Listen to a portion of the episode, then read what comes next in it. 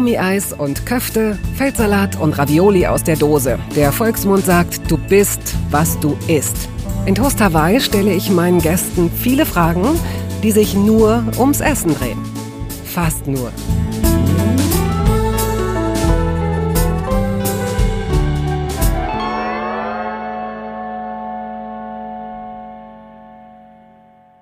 Lisa lud ich vor acht Jahren als Gast in die Hörbar Rost ein. Wer dieses Format kennt, weiß, das ist immer ein ziemlich langes, sehr persönliches Gespräch. Nun waren wir beide an diesem Tag irgendwo zwischen überdreht und todmüde, was zu sehr bizarren Situationen führte, von denen, das darf ich schon mal vorwegnehmen, auch in diesem Gespräch einige vorkommen werden.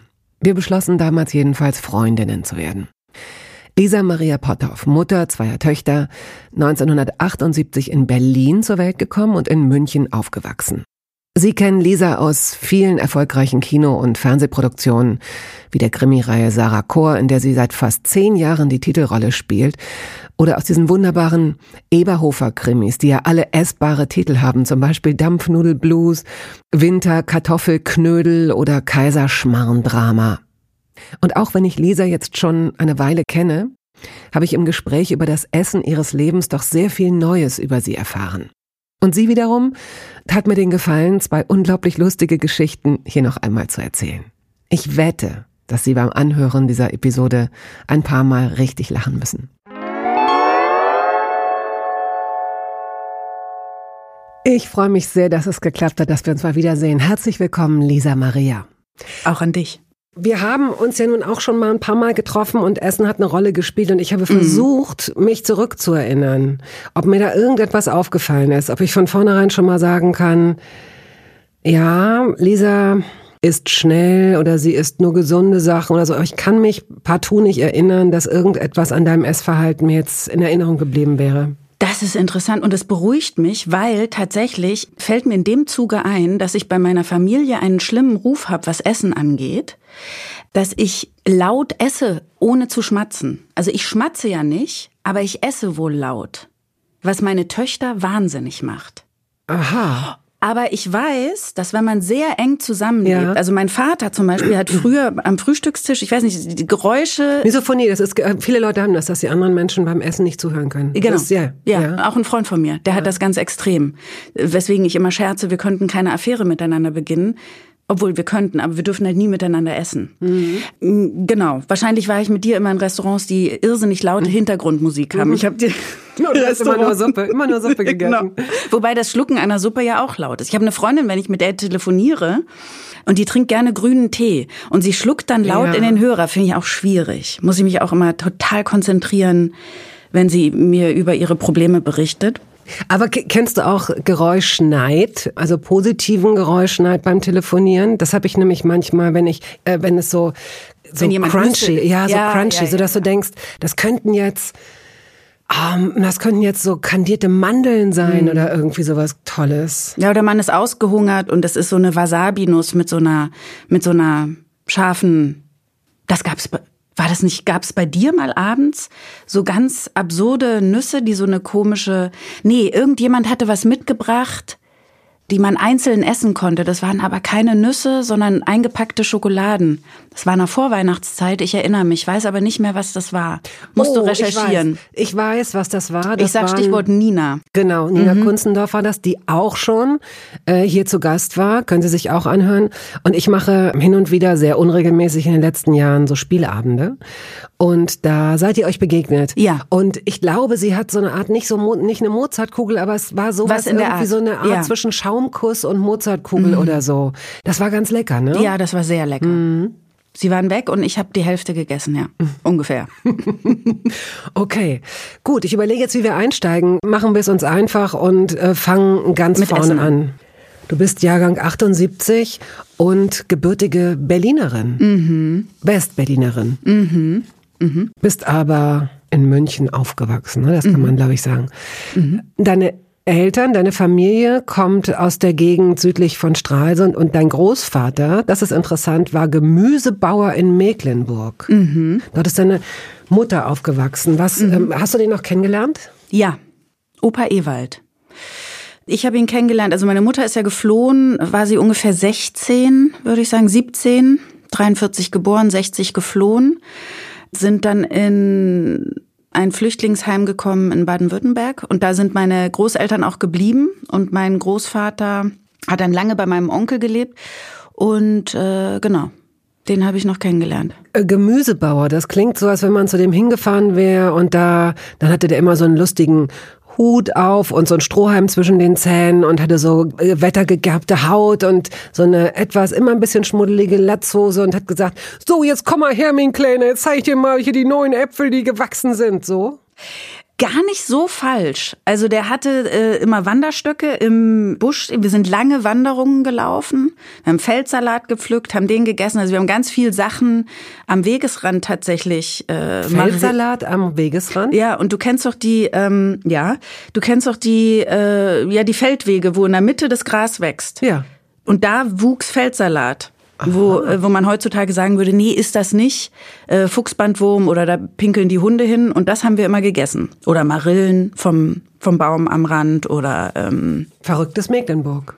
Ja, wobei das war schon in Baden-Württemberg. Mecklenburg war ja, da gab es mich noch gar nicht. Also er ist ja nach Baden-Württemberg geflohen Aha, mit meiner Mutter. Jetzt verstehe ich. Genau.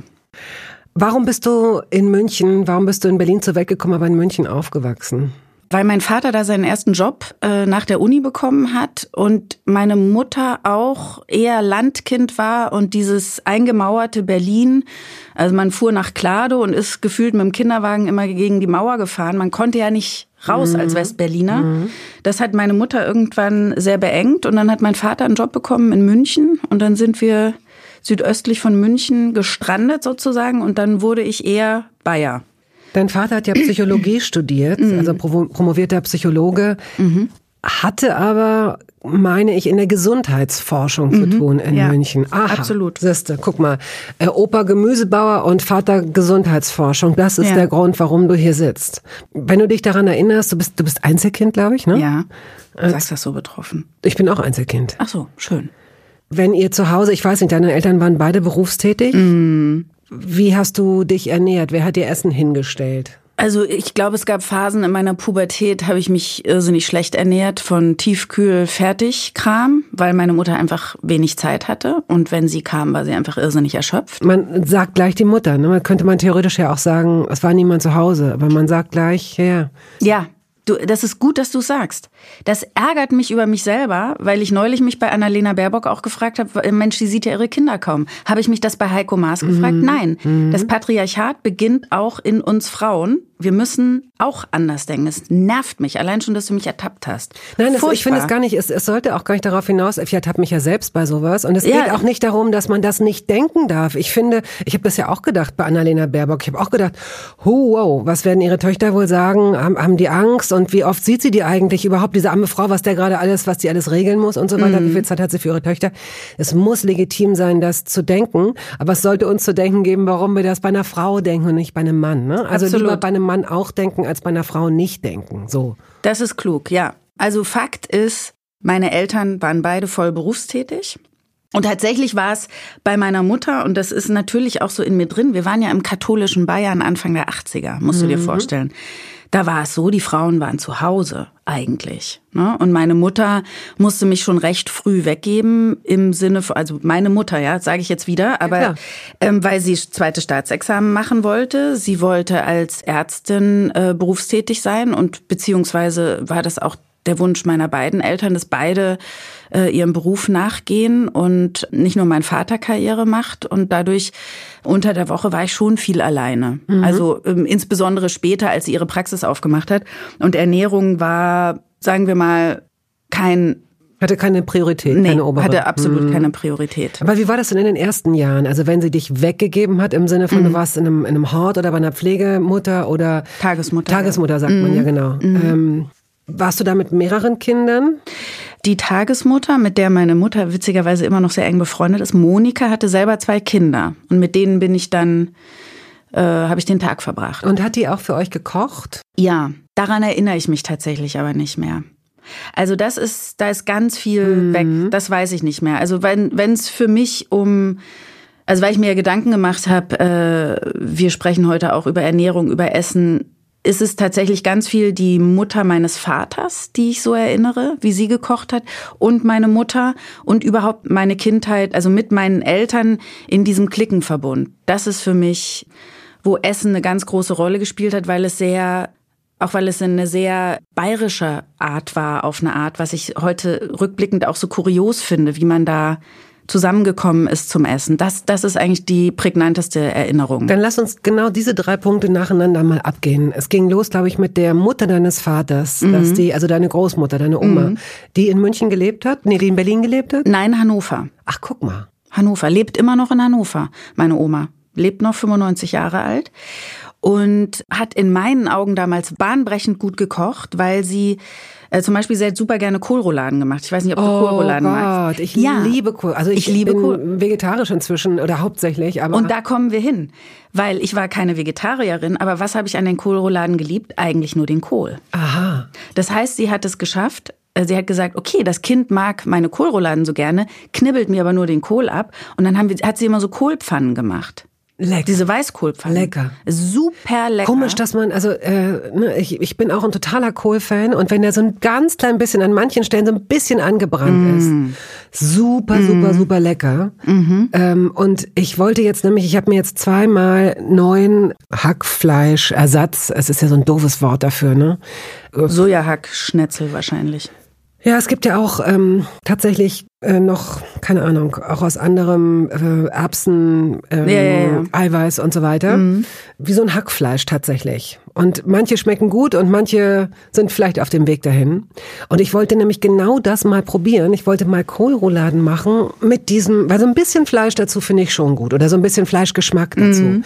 Der Kohl allein, da weiß ich, das würde ich mir irgendwann überessen. Mhm. Aber so als Kohlroulade, kannst du die auch selbst kochen? Nee, das kann ich nicht. Tatsächlich, das habe ich nicht gut übernommen. Ich meine, letztendlich ist diesen, diese Weißkohlpfanne so ist, ne? ist auch nicht schwer. Also was ich tatsächlich von meiner Mutter, jetzt komme ich aber, ja. ich, ist, ähm, was ich gut kann, ist äh, Rotkohl und äh, Kartoffelsalat. Ähm, gehen wir noch mal zurück zu deiner Großmutter, mhm. zu der Mutter deines Vaters. Mhm. Das, war das nicht ich habe doch mal irgendwas von der Oma von dir gelesen oder gehört, die so, jeder soll nach seiner Fasson leben. Ist das die? Ja, das ist die. Habe ich darüber mal gesprochen? Ja, offenbar. Vielleicht jeder soll nach seiner Fasson glücklich, glücklich werden. werden ja. Genau, ja. Äh, und sie scheint es zu sein, mit 95 noch in ja, Hannover. Ja, absolut. Ist sie. Total. Hast du manchmal ähm, Ferien bei ihr verbracht? Ganz viel. Ganz viel Ferien bei ihr verbracht. Äh, die hatte äh, jetzt würde man in Berlin sagen, eine Datsche Schrebergarten. Und wir haben Feldmäuse eingefangen und die. Wie habt ihr das gemacht? Ich, äh, ich weiß es nicht mehr. Oder die lagen wahrscheinlich äh, vergiftet äh, schon vor der. genau. Und die, bevor sie dann endgültig. Nein, äh, wahrscheinlich die Jungen, weißt du, die Mutter ist stiften gegangen, die hat sich einen neuen gesucht, ist mit ihrem Liebhaber abgehauen und hat die vier Kinder zurückgelassen und die haben wir dann großgezogen. Ach, ihr habt Feldmäuse großgezogen? Ja, ja, ja. Ihr wart verantwortlich für die Feldmausplage in Niedersachsen? In Niedersachsen, in gesamt Niedersachsen, seit den 80ern. Das waren wir. Nein. Oder äh, genau, und da haben wir viel Zeit im Garten verbracht und ähm, Ah, das stelle ich mir schön vor. Also ich weiß, dass meine Erinnerung an meine Oma und Tage bei meiner Oma, weil es ist ja das Tolle oft, dass wenn das so eine Generation überspringt, also nicht die Generation, die direkt für dich verantwortlich ist und für deine Erziehung, sondern wenn es dann die Großväter oder Großmütter sind, oh, so ausschlafen mm. und so viel Marmeladentoast, wie man mm. wollte und zusammen Fernsehen geguckt, so doofe Sendungen, die Spaß gemacht haben und Absolut. eigentlich immer Kochen, Backen, eigentlich hat das viel mit Essen zu tun gehabt. Diese Absolut. Und, und äh, wirklich ja auch damals noch anders kochen? Also jetzt versucht man ja wieder so zurückzukommen, wirklich Dinge selber zu machen. Aber zum Beispiel erinnere ich mich Frankfurter Kranz. Mhm. Das ist ja eine ganz schöne ähm, Schufterei, so einen Frankfurter Kranz zu machen. Und dass man die ich glaube, das sind doch Mandeln obendrauf, ne? Dass die, dass die gehackten mhm. Mandeln ja karamellisiert sind, glaube ich. Nicht karamellisiert, doch, wie nennt doch, man das? Ich denke schon, dass okay. die sowieso krokant so ein bisschen schmecken. Genau, ne? krokant. Mhm. Und das wurde natürlich selber gemacht, wo du heute irgendwie im, im Regal dir karamellisierte oder krokantierte Mandeln raussuchst. Dann haben wir das da in der Pfanne gemacht und wir haben die Mandeln gehackt und was weiß ich. Und dann ist da so ein, so ein Frankfurter Kranz äh, irgendwie ein Tag Arbeit gewesen. Also es war schon noch anders. Erinnerst du dich an das Frühstück dieser Zeit? Ja.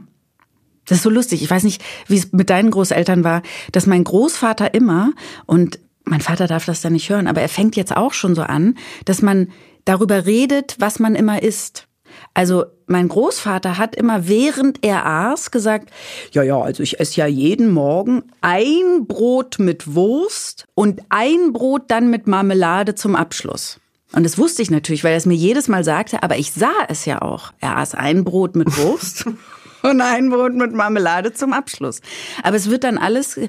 Nee, und das mache ich jeden Morgen, Lisa. Esse ich ein Brot mit Wurst und ein Brot mit Marmelade. Und wenn das du mal ein Wochenende Essen? da warst, hat er das an jedem, bei jedem Frühstück gesagt oder nur beim ersten? Nee, ich glaube, das wird, wird dann immer noch mal kommentiert. Das mag ich. Ich esse dann ein Brot mit Wurst und ein Brot und die Marmelade ja auch nicht auf die Butter, sondern auf den Quark. Ich musste, glaube ich, acht Jahre alt werden, bis ich das erste Mal jemanden sah, der Marmelade auf Quark auf einem Brot aß. Und äh, das habe ich bis heute nicht hinbekommen, aber Frischkäse ist ja so ein ähnliches Prinzip, das verstehe ich. Ich bin immer mit, also Butter, Butter und Marmelade. Mhm. Und irgendwann habe ich entdeckt, wie gut Käse und Marmelade schmeckt. Also so ein Ziegengouda und darüber Abrik, oh, das ist nicht deins, sehe ich gerade. Ach so, naja, ich muss gerade überlegen, das ist so reflexartig, dass ich zurückzucke, aber im, letztendlich ist es ja der Feigensenf und Käse ist ja ist auch gar nicht so anders das ja, deswegen, ja, okay. Also ich mache es nicht, ich mhm. praktiziere es nicht. Ja. Ja, aber ich, ähm, ich, jetzt knurrt mein Magen. Hast du es gehört? Ja, ich habe sehr laut gehört. Ich habe ja. gedacht, das sind deine Lederturnschuhe. Okay, nein, ich kann, dann muss ich kurz springen, weil ich frühstücke ja morgens immer das Gleiche. Und das ist ganz, ganz toll, aber man kriegt dann nach zwei Stunden wirklich Hunger.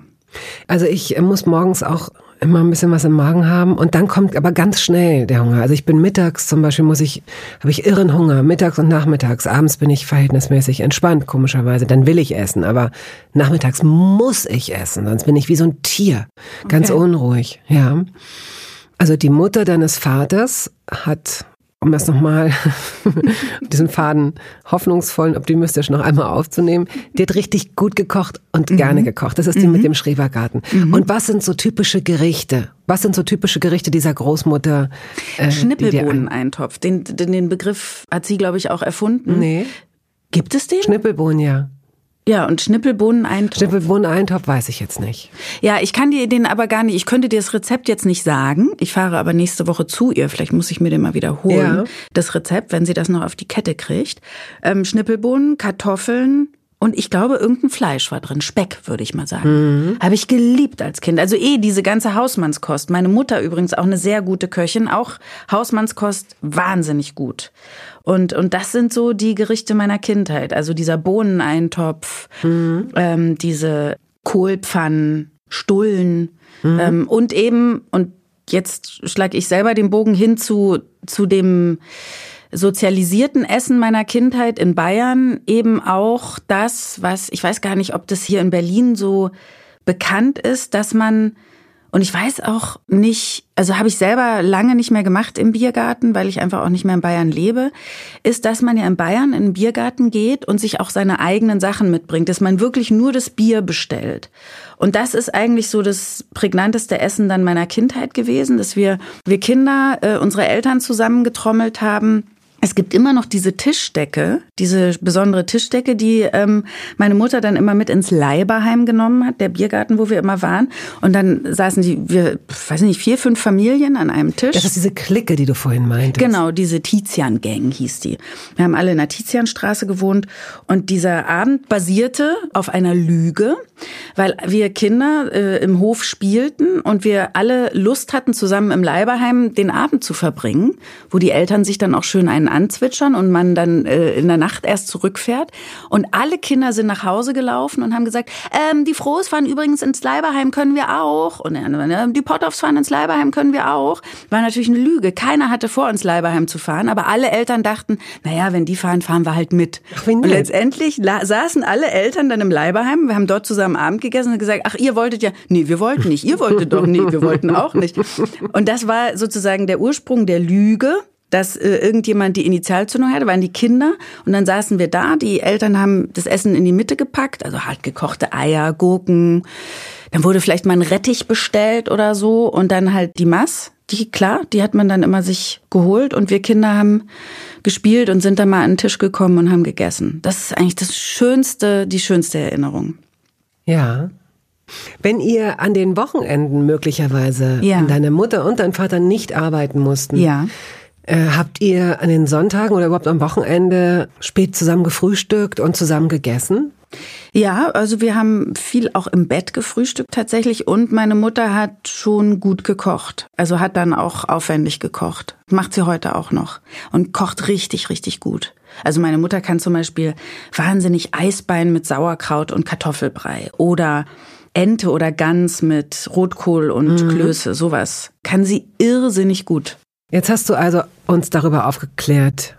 Alle drei Punkte haben wir jetzt abgeklärt. Wir haben die Clique, wir mhm. haben die Mutter deines Vaters und wir haben auch die Kochkünste deiner Mutter. So. Mhm. Mhm. Ich würde sagen, es ist jetzt Zeit, dass wir zwei Geschichten erzählen, die nicht ganz neu sind, aber als wir uns kennengelernt haben für ein anderes Interview, mhm. da äh, waren wir uns, würde ich jetzt mal sagen, auf Anhieb sympathisch, aber wir hingen beide in den Seilen. Wir waren beide irre müde und als das Mikro gerade mal zu war, haben wir uns das gegenseitig gestanden. Also ich mhm. hatte dir gesagt, ich habe, oh, ich glaube, ich habe so Migräne, ich habe so schlecht geschlafen und ich weiß nicht so, bin so unkonzentriert und du hast gesagt, ich bin auch so müde. Und dann haben wir uns jeweils eine Geschichte erzählt. Mhm. Und haben so sehr dabei gelacht, dass wir nicht aufhören konnten. Deswegen glaube ich, wenn wir die heute erzählen, ist es für unsere Zuhörerinnen und Zuhörer nach wie vor eine sehr lustige Geschichte, aber wir haben uns im Griff, oder?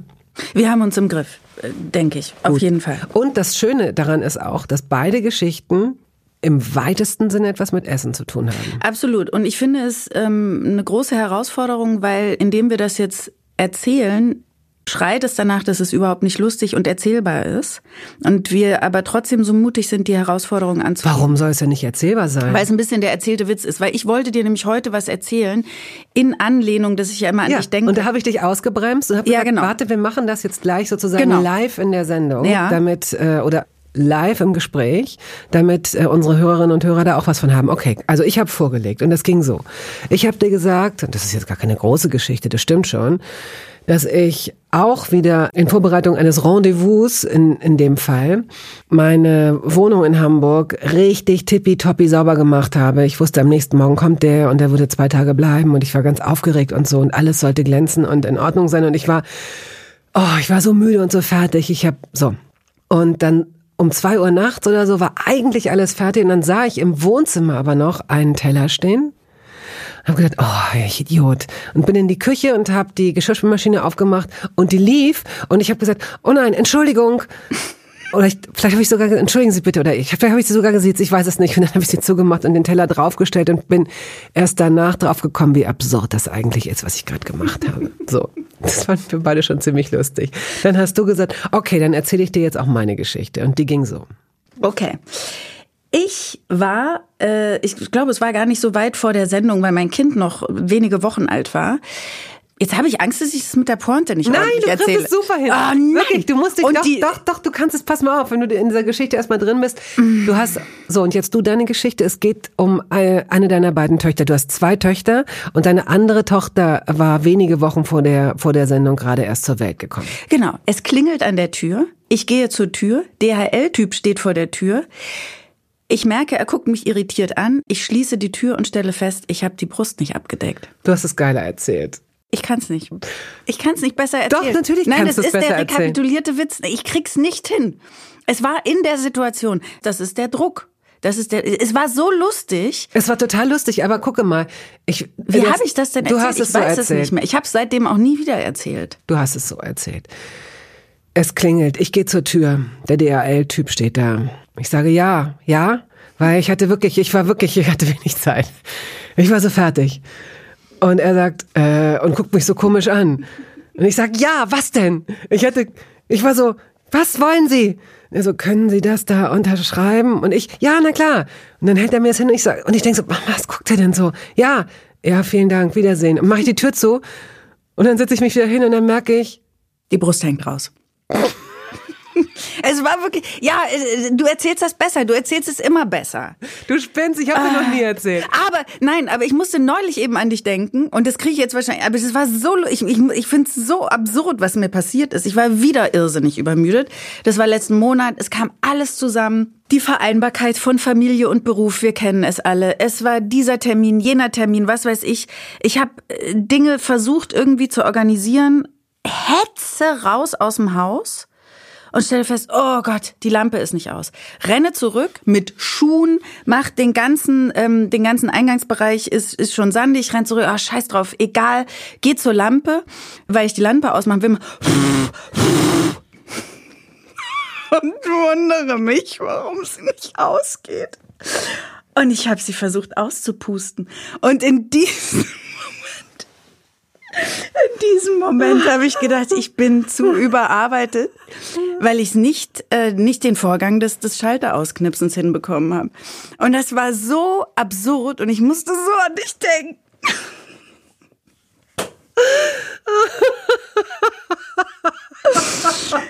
oh.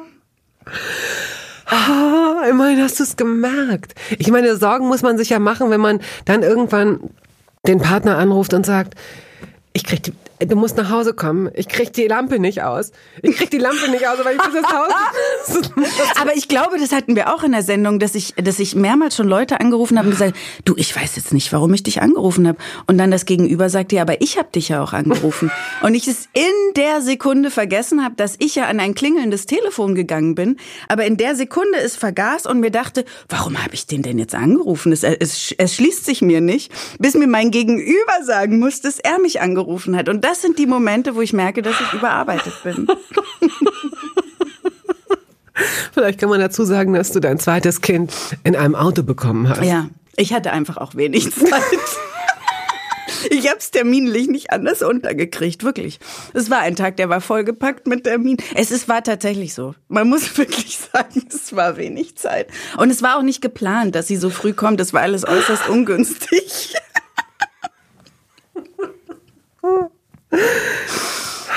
Oh, ich sag's dir, es gibt so lustige Geschichten, was ja, diese Geburt angeht. Ach so, was die Geburt angeht, aber das kann ich natürlich nicht wissen. Was denn zum Beispiel?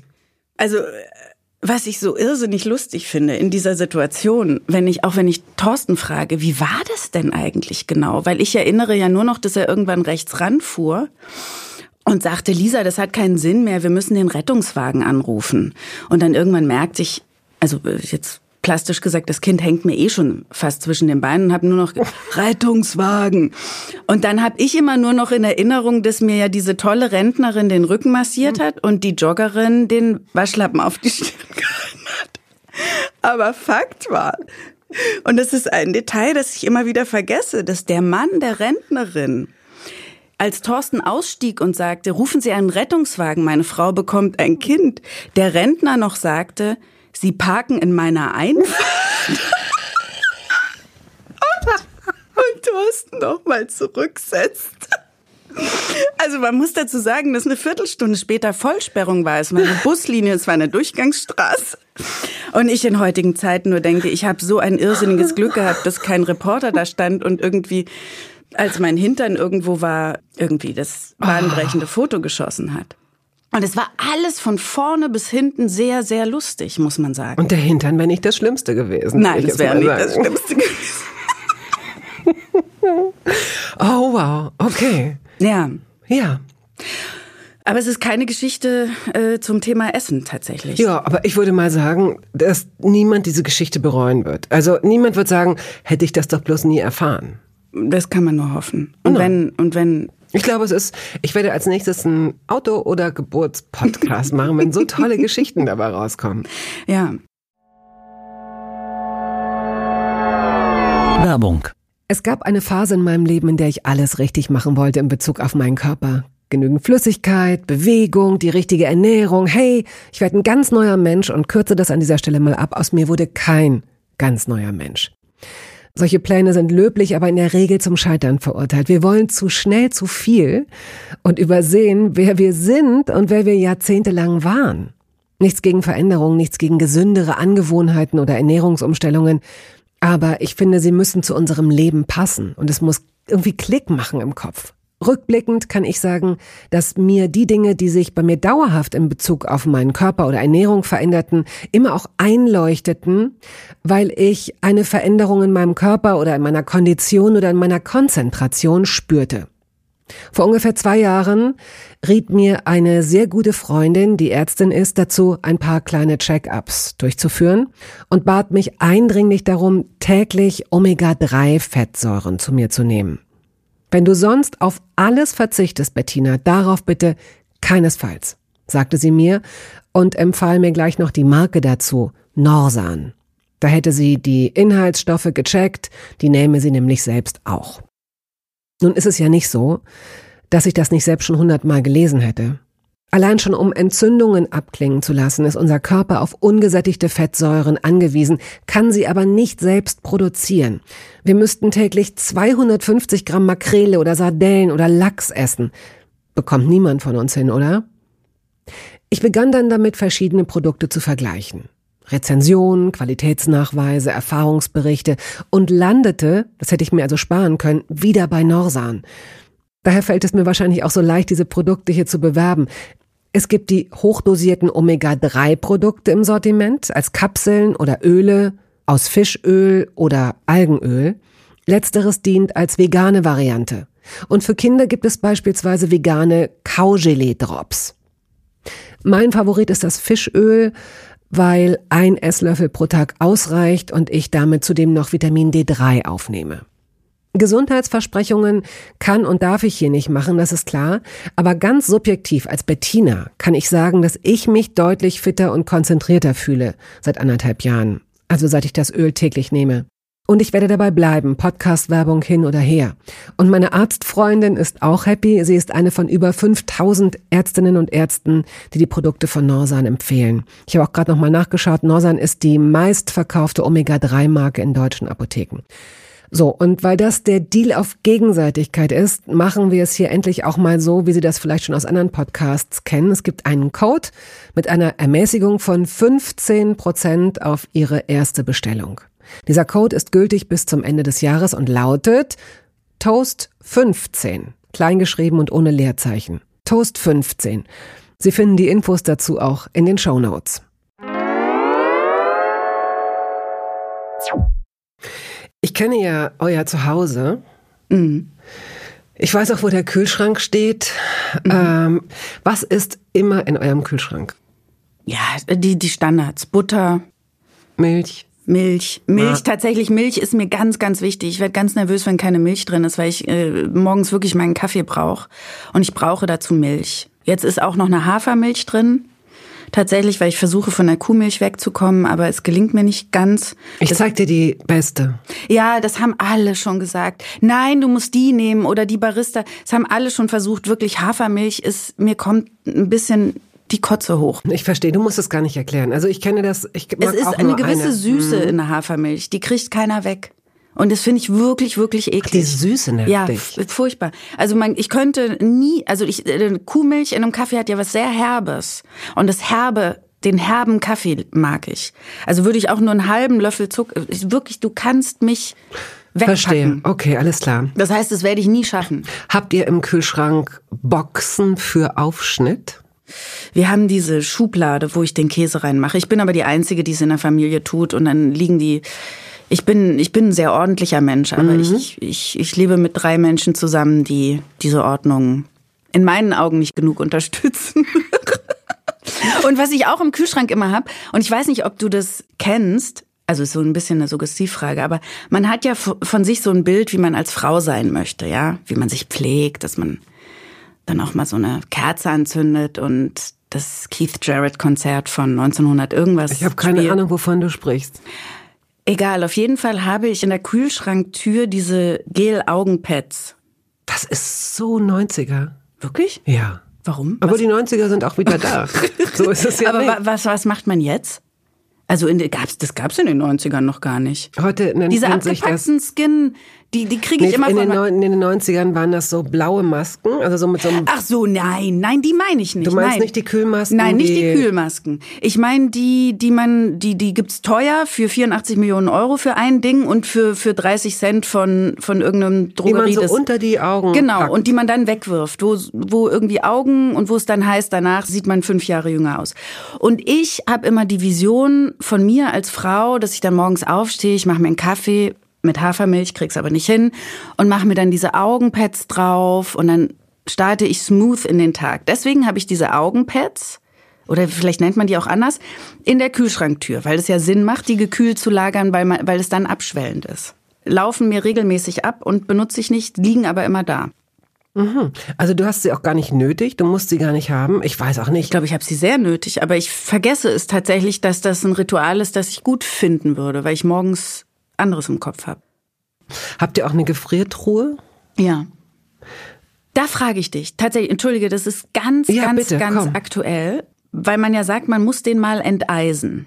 Die Gefriertruhe. Auch rein schon aus ökologischen Gründen, weil man sonst so viel Energie verschleudert. Und ich glaube, wir verschleudern da wahnsinnig viel Energie. Wie schaffe ich das, dass nicht die ganze, das ganze Tauwasser auf dem Parkett landet? Indem du Behälter in den Gefrierschrank stellst. Ich frage mich nur gerade, der muss ja dann tatsächlich wirklich sehr, der muss dann sehr gefroren sein von innen schon, ne? Also ja gut, das ist ja nicht so schlimm. Krieg- Nein, das Ja. finde ich nicht so schlimm. Ich habe zum Beispiel in meinem Kühlschrank extra so ein Anti-Freeze Ding gekauft, ne? dass das Ja. eben nicht passiert, weil ich auf dieses Abtauen keinen Bock habe. Ja. Und trotzdem passiert's, dass, dass so der, oh Gott, wenn ich mich an meinen ersten Kühlschrank erinnere in der Leisewitzstraße in Hannover, da war das Gefrierfach, da habe ich zum Schluss doch vielleicht eine Faust mit der Hand reingekriegt, weil es von allen Seiten so zugefroren war. Und dann habe ich mir irgendwann mal so ein Spachtel geholt und so einen Hammer und habe das da rausgeschlagen und es ist mir dann gegens Auge geflogen und dann habe ich das weiter mit so einer Sonnenbrille gemacht und habe kaum noch was gesehen. Das ist egal. Also ich, ich sehe ein viel größeres Problem. Wie kriegt man den leer? Oder wo bringt man die Sachen in der Zeit unter? Das ist ja eigentlich Ja. so das Problem, ne? Ja, ja, ja, Also was ist da drin? Und dann ist doch eigentlich so diese ganz alte, wahrscheinlich kann man sich im Internet tausend tolle Tipps dafür abholen. Ich würde einfach so ein paar Scheuerlappen und alte Handtücher drunter legen, for safety, und würde tatsächlich auch mit so einem vorsichtigen Plastikding versuchen, die größten Eisdinger zu lösen. Und dann ähm, hat meine Mutter da früher mal so Töpfe mit warmem Wasser reingestellt, damit das äh, schnell geht. schmilzt und damit man dann, genau, und damit man diese größeren Eisdinger dann möglicherweise auch wirklich in so einem, mit so einem Hebelding lösen kann und der Rest tropft halt raus. Gut. Danke. Habe ich mich, mich tatsächlich Mhm. gefragt, weil mein Kühlschrank im Keller hat so ein Rohr, das man ranpinnt und dann stellt man eine Schale drunter. Ideal. Und, ja, ideal. Aber oben das Ding hat das nicht. Und deswegen habe ich einen total verfrorenen, eisigen, eisiges Gefrierfach.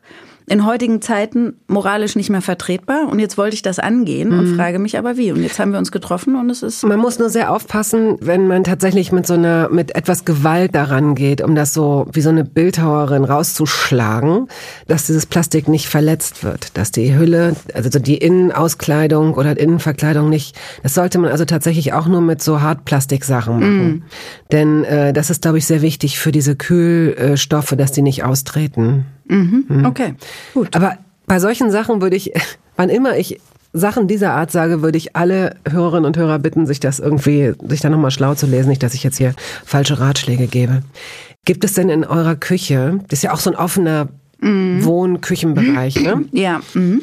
Schon großzügig vom Raum her und trotzdem sagt man ja immer, man hat irgendwie dann doch zu wenig Platz für Ablage, Abstellfläche und Arbeits, ne, so, du nix.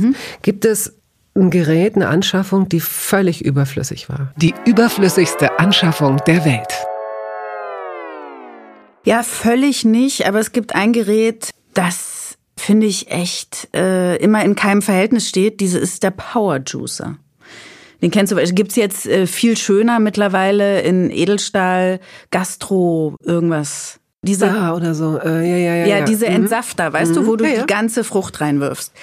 Und es lieben auch meine Kinder und ich finde es super, super, super äh, gesund, weil du ja eben nicht auspresst und das, das gute Fruchtfleisch weglässt, sondern du, du wirfst die ganze Frucht rein. Das Ding ist aber, das sind irgendwie 40 ja, ja. Millionen mhm. Einzelteile und dann hast du da den ganzen Kladderadatsch, den du irgendwie, oh, und ich finde, wir machen mal eben schnell einen Saft, ja, und du wirfst irgendwie 40 Euro mit acht Orangen, 14 Kiwis und dann kommt da 0,2 raus.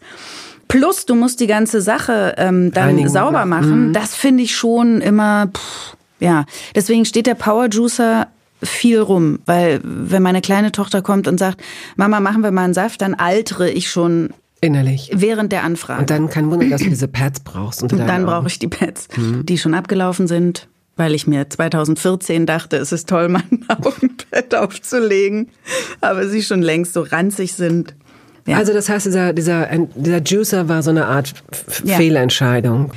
Vielleicht nicht Fehlentscheidung, aber steht in keinem Verhältnis zum Preis, wie oft man es nutzt. Was nutzt du denn am häufigsten? Welches elektrische Gerät? Kaffeemaschine. Und da, ich, ich wollte schon antworten, also wir haben eine ganz, ganz, ganz tolle Kaffeemaschine. Eine Siebträgermaschine. Eine Siebträgermaschine, genau. Ähm, mit zwei Brühkreisläufen, also eine für die Milch heiß zu machen, eine für den Kaffee. Dann eine tolle Kaffeemühle, weil es ist ja nicht nur die Kaffeemaschine, ja, sondern stimmt. es ist ja auch wie gemahlen wird. Ja. Dann musst du auch gucken, welche Bohne kaufst du. Und jahrelang habe ich die gepflegt, gehegt. Das ist ein, ein, ganz altes Modell. Das heißt, sie ist sehr, also ganz wenig digital. Ich mag ja diese digitalen mhm. Maschinen nicht, sondern es ist wirklich sehr viel Mechanik drin. Und habe sie einmal im Jahr zur, zur Wartung gebracht und dann äh, nach Mitte, nach Berlin Mitte in einen kleinen Wartungsladen. Und äh, jetzt trinke ich aus so einer Plastikkaffeemaschine meinen Filterkaffee, weil ich so Lust habe, seit tatsächlich jetzt schon mehreren Jahren Filterkaffee zu trinken. Und mir dieses ganze fancy Siebträger-Ding so ein mhm. bisschen auf die Nerven gegangen ist.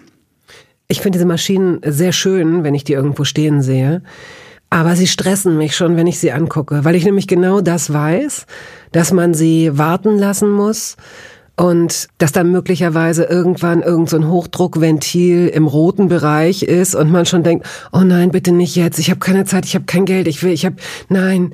Und dass die oft aus Chrom sind, was sie sehr schön macht, hochglänzend, aber dass mhm. jeder Fingerabdruck daran zu sehen ist und so. Es sind mhm. halt Diven. Ne? Es, es so, sind Diven, absolut. Wenn man jemand, wenn man Zeit hat oder jemanden hat, der sich gern drum kümmert, meinetwegen, aber ich schwöre auch auf. Also es gibt da tatsächlich auch tolle, einfache Siebträgermaschinen, die, finde ich, ziemlich guten Kaffee mit einer guten Crema machen. Und wenn man jetzt sowieso auf diesen Filter-Kaffee-Geschmack wieder so ein bisschen umgeswitcht ist, ich finde das völlig in Ordnung, immer mal wieder zu variieren. Das ist ja gut. Absolut.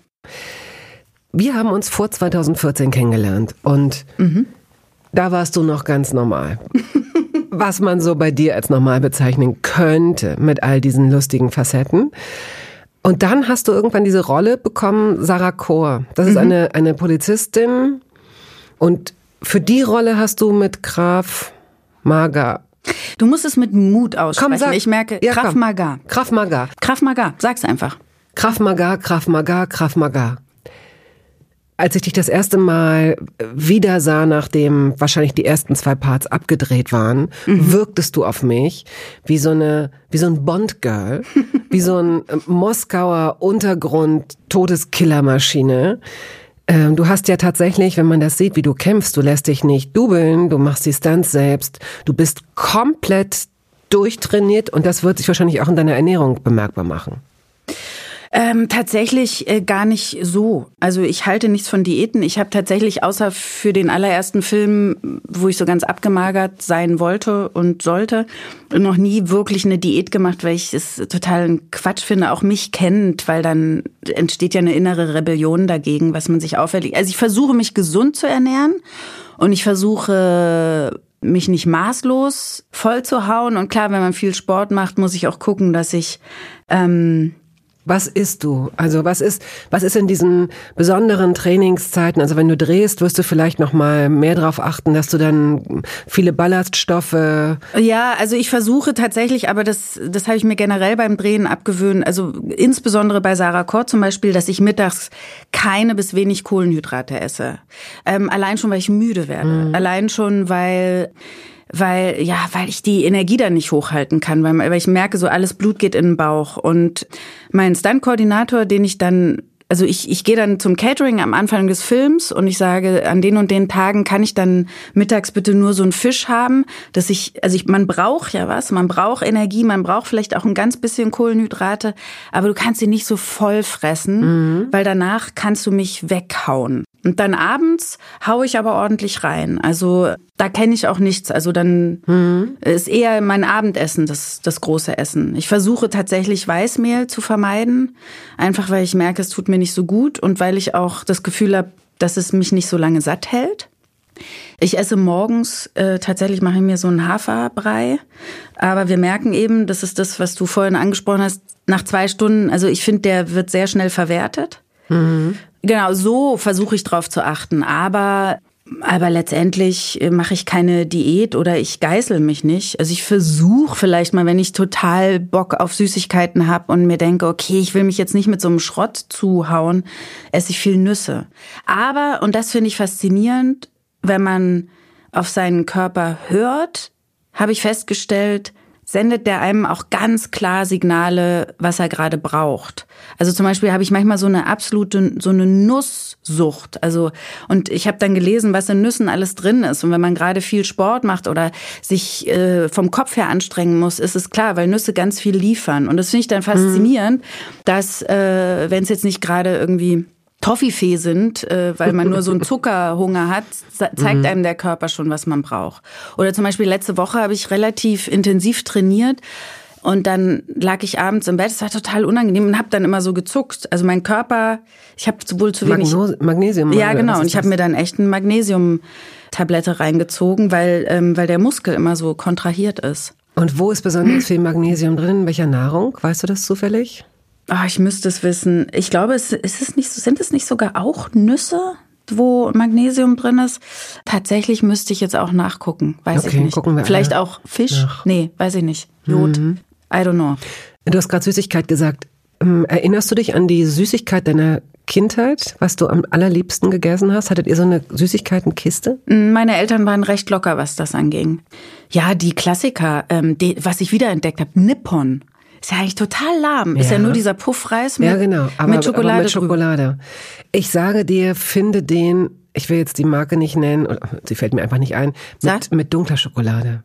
Weil mir ist Nippon lecker, ja. aber fast ein Tick zu süß. Ja. Das kann ich dann eher so bei Kinder Country. Kinder Country ist ja eigentlich nicht Da scheiden anderes. sich die Geister. Aber ich finde Kinder Country ziemlich geil. Also da könnte ich 30 von weghauen. Das ist ultra süß, aber es ist mhm. ja auch eigentlich nur Puffreis mit sehr viel Milchschokolade. Ja, aber mit der extra Portion Milch. Da ist ja ganz viel Milch. Magnesium ist da, ja. ganz viel Magnesium. Magnesium. Super. Was war die Süßigkeit deiner Kindheit? Nippon, ähm, lass mich mal überlegen. Tatsächlich so Sachen wie Nimm 2. Gelb nur die oder gelben? Gelb, nur die Das gelben. kann nicht sein. Die Orangen? Natürlich, nur die Orangen. I, nee. Ach, wir wären es. Perfekt. Das wäre jetzt die, ja, eine der Entweder-Oder-Fragen im Übrigen schon. Ach so. Interessant, dass Definitiv wir da automatisch gelb. und natürlich äh, hinkommen. Aber echt, Orange ist doch lahm. Nee, ich finde, ähm, Zitrone kann ja auch bitter sein. Und ich finde, dass sowohl bei Weingummi wie auch bei, bei so Bonbons und so ist, mhm. auch bei den Erfrischungsstäbchen fand ich die. Ich musste tatsächlich auch dran denken. Die Erfrischungsstäbchen. Orangen besser. Mhm, okay. Mhm. Dann letzte Frage, bevor wir zu entweder oder kommen. Mhm. Jetzt gerade als du sagtest, stimmt, meine Eltern waren da recht lässig, erinnere ich mich daran, dass du, glaube ich, auch mal gesagt hast, äh, dein Vater hätte mal gesagt, nee, mach mal so, wie du denkst, denn auch Ratschläge sind Schläge. Mhm. Das ist der Spruch meines Vaters. Auch Ratschläge sind Schläge. Galt das auch so für Essensregeln, dass ihr, ähm, dass du nicht aufessen musstest beispielsweise? Ja, also meine Eltern sind so alt 68er im Grunde. Also da gab's, also ich bin die viel strengere Mutter. Ich habe viel strengere, also meine Eltern, also meine Mutter, wenn sie was wirklich also sie hätte mir in dem Sinne nichts verboten, sondern sie hätte gesagt, das finde ich nicht richtig. Aber musst du wissen. Aber sie hätte dich das machen lassen. Ja. Mhm. Und ich habe es dann auch gemacht. Mit schlechtem Gewissen ist taktisch eigentlich gar nicht so klug. Also meine Eltern haben sehr diese Erziehung auf Augenhöhe mhm. gelebt. Also Jesper Juhl wäre hätte wäre der beste Freund von ihnen gewesen. Als Kind vermisst man komischerweise manchmal ja solche, weiß ich nicht, strikten. Absolut. Ich habe es tatsächlich total vermisst, phasenweise auch. Mhm. Ähm, weil zum Beispiel Hausaufgaben machen, ja. Und da weiß ich auch, da bin ich selber als Mutter am Suchen, was der richtige Weg ist. Dadurch, dass meine Eltern gesagt haben, es ist deine Verantwortung und du wirst schon wissen, ob du dir das erlauben kannst, musst du dir selber ja der Zensor sein und selber streng zu dir sein und sagen, nee, ich setze mich jetzt hin. Wenn ich meiner Tochter sage, du, du hast noch nicht Latein gemacht oder du musst die Englischhausaufgabe noch machen, kann sie gegen mich, kann sie auf mich wütend sein, mich mhm. kacke finden und so. Also ich biete mich an als Bad Guy. Mhm. Und sie muss nicht sich selber nehmen. Das finde ich fast ein bisschen einfacher. Mhm. Aber tatsächlich hat die Art, wie meine Eltern mich erzogen haben, dazu geführt, dass ich sehr vernünftig war also die Dinge ja dann auch geregelt kriege, mhm. weil ich mich auf mich verlassen kann als regulativ. Also es hat es ist taktisch nicht unklug, es zu machen. Ich finde es als Kind manchmal ganz schön schwierig. Es kommt wahrscheinlich ein bisschen auf die Persönlichkeit an, weil äh, das ja auch dazu da ist, um dich abzuarbeiten an deinen Eltern, um dich abzugrenzen und um ja. deine eigene Persönlichkeit dann äh, so. Ne, du brauchst ja einen gewissen Widerstand, um dann auch zu wissen, okay, also es gibt dir auch Halt und ja. es gibt dir auch die Möglichkeit, dich dann abzulösen, abzunehmen, wie auch immer. Aber es Absolut. Ist, so. Aber hattest du, äh, das interessiert mich, hattest, wie bist du da groß geworden? Zurückgeworfen auf dich und dein Regulativ oder hattest du eine Strenge? Nee, ich hatte ähm, rückblickend, das habe ich bis heute noch tatsächlich unglaubliches, äh, so eine Autoritätshörigkeit. Also ich wäre wär nicht auf die Idee du? gekommen. Ja, ja, ja. Du? Ja. Echt? Ich weiß, dass das ähm, äh, oft anders wirkt, aber und das kommt mir auch sicherlich äh, oft zugute oder ist mir oft zugute gekommen, aber ich wäre nicht Obwohl, auf die stimmt, Idee gekommen. Kann, ja, äh, mir würde man es auch nicht unterstellen. Ich habe es aber auf eine Art auch. Erwachsenen ja. nicht zu glauben oder mich dazu wieder zu widersetzen überhaupt mhm. nicht. Also meine Mutter war nahbar, aber auch auch nicht unstreng. Mhm. Und ich mhm. hatte einen Stiefvater, der mir, wir haben uns nicht sehr gut verstanden, um es mal harmonisch zu formulieren. Und vor dem hatte ich richtig Angst auch. Also mhm. deswegen habe ich dann sehr früh meins, mein eigenes Ding gemacht und bin ja auch eben mit Ende 15 schon ausgezogen. Mhm. Und da war ich dann meinem eigenen Korrektiv und Regulativ so einigermaßen überlassen und das ging gut, sagen wir es mal so, mhm. glaube okay. ich. Ne? Wir kommen zu entweder oder. Papaya oder Maracuja? Papaya. Kennen beide nicht gut, sind beide nicht die Früchte meiner Wahl. Apfel oder Birne? Apfel. Helles oder dunkles Brot? Dunkles, definitiv. Wobei ich ja sagen muss, lasst euch nicht von dunklem Brot mm, äh, gut, reinlegen. Genau. Ne? Malz, also Malz und Dextrose und bla bla, ja. das wird dann einfach eingefärbt. Ja, ne? das macht mich immer, irre. Mm. Also dann, wenn, wenn dir jemand wirklich, wenn mich ein Bäcker für doof verkaufen will, macht, äh, macht mich richtig wütend. Paprika oder Tomate? Tomate. Was doof ist, weil die Paprika ja einen irrsinnig hohen Vitamin C-Gehalt hat. Darf man nicht vergessen. Ich meine, die Tomate ist auch super, aber Paprika ist ja irrsinnig, deswegen zwinge ich sie mir immer rein. Grüner oder weißer Spargel? Klassisch weißer Spargel auf dem Grill, grüner Spargel finde ich super. Mhm. Sushi oder Fondue? Ah, Sushi. Helle oder dunkle Schokolade? Dunkle. Ich bin nicht so ein Schokoladentyp. Nudeln oder Kartoffeln? Nudeln. Kartoffeln oder Reis? Reis. Reis oder Nudeln? Oh, es ist voll Psycho. Äh, äh, Nudeln. Und du guckst auch so, als, als würdest du dann immer ganz viel über einen Begriff. Nee, überhaupt gar nicht. Nee, gar nicht. Hast du mich jetzt hinters Licht geführt? Habe ich mich jetzt selber reingelegt? Nein, ich weiß okay. nicht, warum du so paranoid bist plötzlich. Was ist auf der perfekten Pizza? Äh, scharfe Salami, Zwiebeln, Peperoni, Pilze. Ja.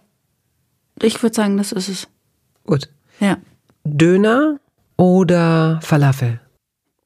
Ah, würde ich jetzt ein Döner, ein ehrliches Döner. Wobei ich es halt nie bestelle, weil ich mich vor dem Fleisch ekel. Weil ich nicht weiß, woher es kommt. Und ich denke, das ist dann so Gammelfleisch. Bio-Hotdog oder Bio-Döner? Bio-Döner. Kapern? Hm, sie sind mir egal. Ich esse sie mal. Ja, okay. also ich würde, ja. Mhm. Austern? Finde ich toll. Grünkohl? Hm, Nein. Pilze? Ja. Koriander? Sehr cool, mega, liebe ich. Aal? Äh, auf keinen Fall. Nie. Ist ein Aasfresser. Wie viele Worte kennst du, die mit Doppel-A beginnen? Sind nämlich gar nicht so viele. Zwei. Ja, und ich finde es interessant, dass der Aal ein Aasfresser ist. Ja, stimmt. Ne? Total. Kennen wir außer Aas und Aal noch eins? Nee, ne? Interessant. Nee. Dann muss das wohl so sein mit Ja, den das muss so sein. Innereien. Ja. Leber mit Zwiebeln und Apfel. Wirklich? Ja. Wow. Oh, soll ich dir was sagen? Jetzt kommt so Konfetti aus der Decke so und so, so, so Showgirls. Nee, soll ich dir was sagen? Ja. Äh, wenn meine Mutter Eisbein gemacht hat früher, habe ich aus dem Knochen das Knochenmark rausgesaugt. Das ist lecker, aber es sind ja keine Innereien. Aber das Knochenmark von einem Eisbein habe ich geliebt.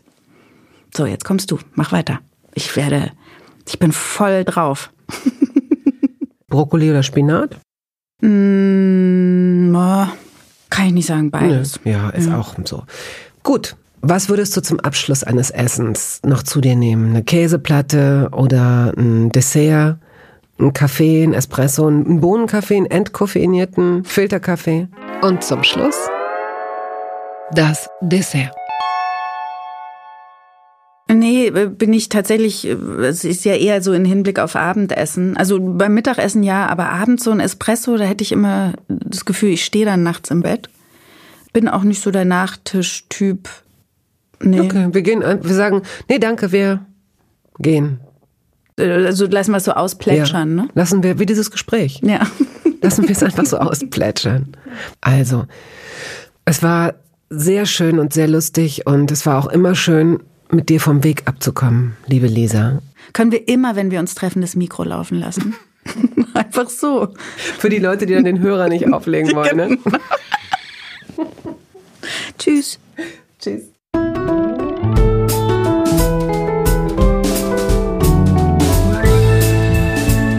Toast dabei ist eine Studio Bummens Produktion.